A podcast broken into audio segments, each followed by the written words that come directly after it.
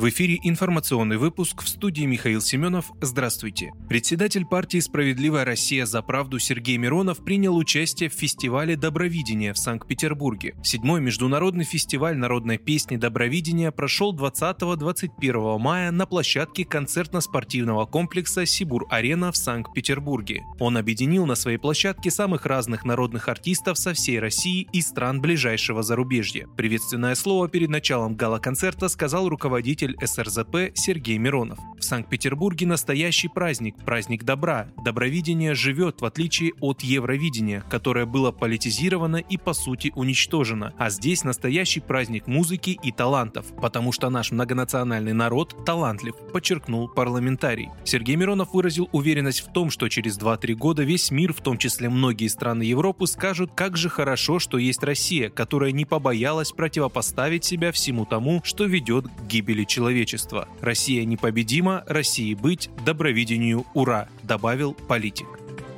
Польша разорвала соглашение с Россией о поставках газа. Соглашение должно было действовать до конца 2022 года. В конце апреля «Газпром» прекратил поставки газа в Польшу, поскольку страна отказалась платить за него в рублях по новым условиям. Польша денонсирует Ямальское межправительственное газовое соглашение 1993 года, написала министр климата и окружающей среды Анна Москва. Представитель польского правительства по стратегической энергетической инфраструктуре Петр Наимский заявил, что что постановление было принято польским правительством еще 13 мая. Спустя 30 лет можно сказать, что газовые отношения между Польшей и Россией прекращают свое существование, отметил он в эфире польского радио.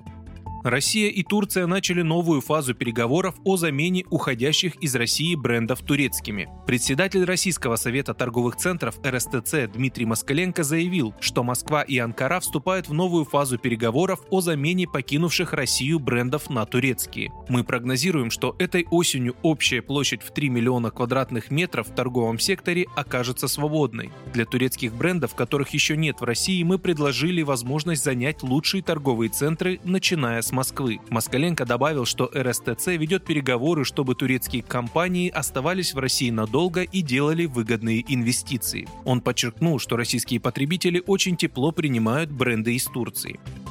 Центр защиты прав граждан заставил чиновников отремонтировать разбитую дорогу. Для жителей поселка Сосновка поездка в Чебоксары превращалась в настоящее приключение. На работу или учебу людям приходилось добираться по разбитой дороге. Несмотря на катастрофическое состояние трассы, чиновники отодвигали ее капитальный ремонт. Местные жители пришли за помощью в Центр защиты прав граждан. Правозащитники изучили вопрос и выяснили, что проблемная дорога республиканского значения и направили обращение в Минтранс Транс Чувашии. Из ведомства пришел ответ, что ремонт автодороги запланирован на июль. После вмешательства Центра защиты чиновники пересмотрели свои планы и вывели технику на проблемный объект уже в середине мая. Местные жители подтвердили, что работы начались. Вы слушали информационный выпуск. Оставайтесь на справедливом радио.